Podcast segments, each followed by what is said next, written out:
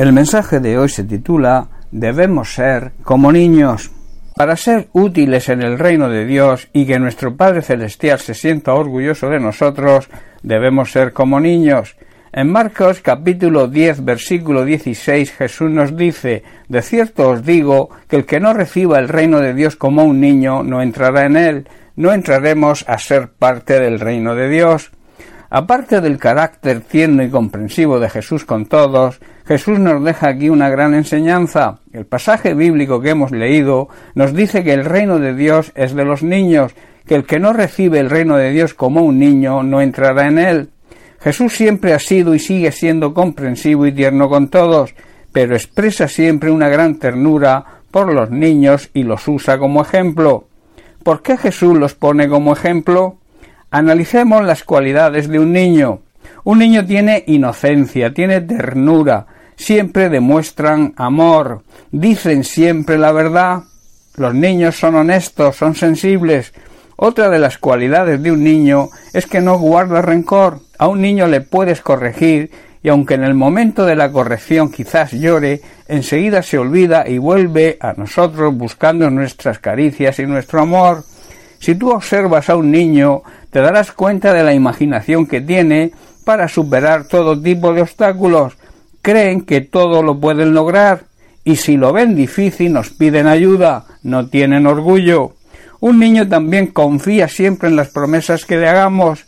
No necesitamos grandes esfuerzos para que nos crean. Simplemente les prometes y él te cree. Un niño tiene una gran fe hasta incluso si por lo que sea no cumplimos lo prometido, no pierde la fe en nosotros. Jesús nos dice que para entrar, que para formar parte de su reino, debemos ser como niños, debemos tener todas estas cualidades que tienen los niños. Las preguntas que se plantean son las siguientes. ¿Tenemos la misma inocencia que un niño?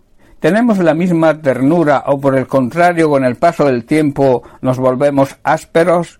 ¿Demostramos siempre amor a Dios y a todos los demás o quizá hacemos acepción de personas? ¿Somos honestos? ¿Decimos siempre la verdad? ¿Somos sensibles a las necesidades de los demás? Cuando nos ofenden, perdonamos y no guardamos rencor. Cuando nos corrigen, aceptamos la corrección con amor, sabiendo que la disciplina es una gran prueba del gran amor que Dios tiene hacia nosotros.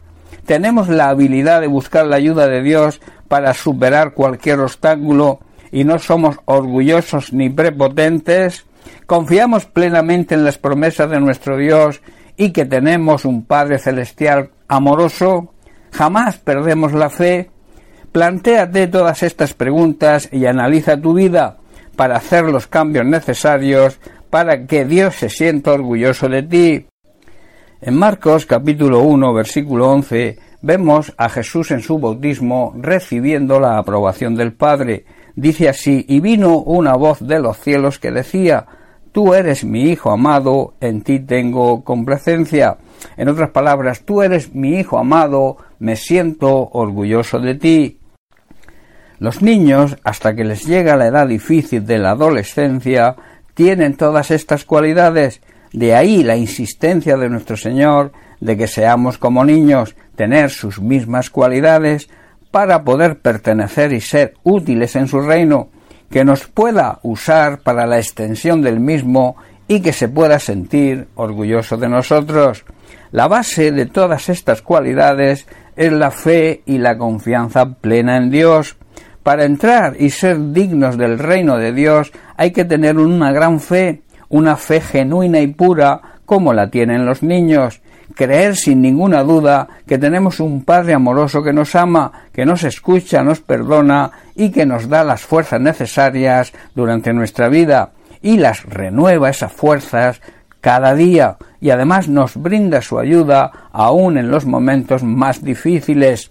Nuestra oración a Dios debería ser que nos ayude a tener esas cualidades tan maravillosas que tienen los niños e ir creciendo en fe y confianza en el Señor. Esto nos dará madurez espiritual y estaremos agradando a Dios.